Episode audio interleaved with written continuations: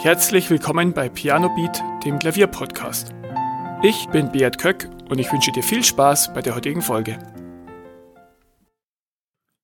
Weihnachten rückt immer näher. Am Sonntag ist schon der dritte Advent und auch wenn du diese Folge und wenn du jemanden beschenken willst, der Musiker ist, dann möchte ich dir hier in dieser Folge ein paar Geschenkideen vorstellen. Auch wenn du diese Folge unter dem Jahr hörst können dir diese Geschenkideen vielleicht nützlich sein.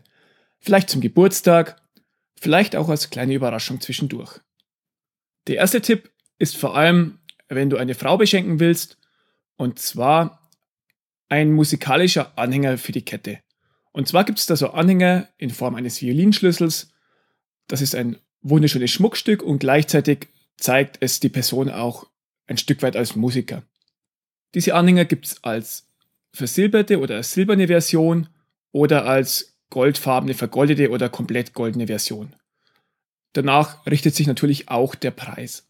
Die bekannte Marke Thomas Sabot zum Beispiel hat Violinschlüsselanhänger aus Silber in seinem Programm. Wenn du einfach mal danach googelst, dann findest du bestimmt schöne Anhänger. Der zweite Tipp, Notenklammern.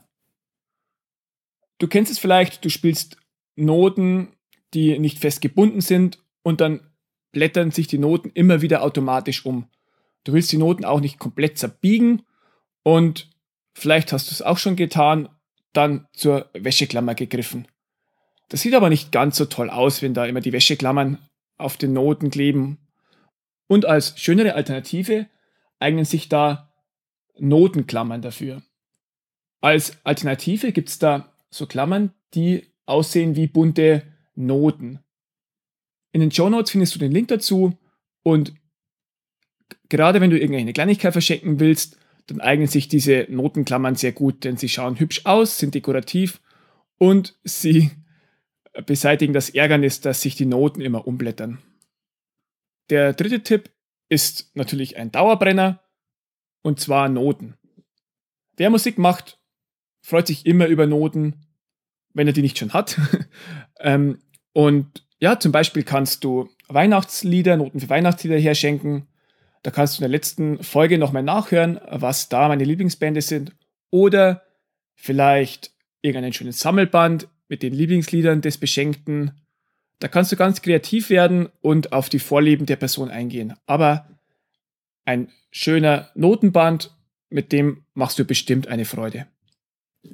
Der nächste Tipp ist ein schönes Metronom aus Holz. Das Tempo halten und sauber rhythmisch spielen gehört für jeden Musiker zu einer großen Herausforderung. Und dafür ist einfach mal das Metronom wichtig. Auch wenn viele es nicht mögen, damit zu üben. Ich habe mich früher auch immer davor gesträubt, aber es ist einfach wichtig und unverzichtbar. Mittlerweile gibt es natürlich schon jede Menge Smartphone-Apps, die diese Funktion übernehmen, aber so ein schönes Holzmetronom mit vielleicht ein bisschen antiken Touch das macht schon viel mehr her als nur eine Smartphone-App und ist auch wirklich schön als Dekoration im Zimmer. Eine weitere gute Geschenkidee ist ein guter Notenständer. Vor allem Musiker und Pianisten, die viel unterwegs sind, die sind immer auf einen guten Notenständer angewiesen. Da gibt es verschiedene Modelle, entweder robuste und hochwertige aus Holz, die lassen sich natürlich nicht so gut zusammenklappen und transportieren, und zusammenklappbare aus Metall. Am besten horchst du nochmal nach, ob der Beschenkte oder die Beschenkte schon einen guten Notenständer hat. Und wenn nicht, dann ist das eine gute Idee. Am besten suchst du dir ein Modell aus, wo gleich eine Tragetasche mitgeliefert wird. Dann ist der Transport nochmal einfacher und auch die Aufbewahrung ist ordentlicher.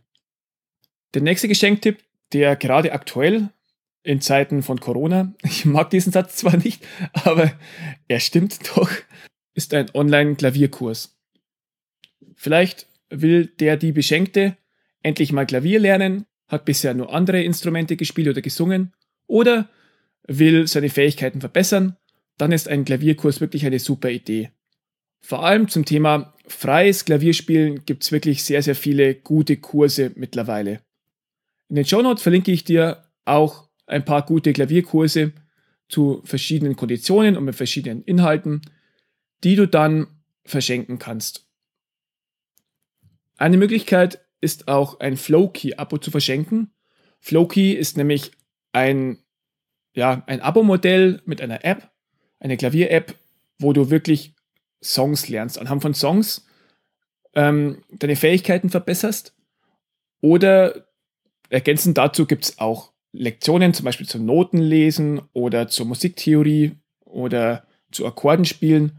Aber der Fokus liegt sehr stark auf Songs lernen. Da kannst du deine Lieblingssongs auswählen und dann, ja, diese Songs je nach deinem Schwierigkeitsgrad suchen und lernen.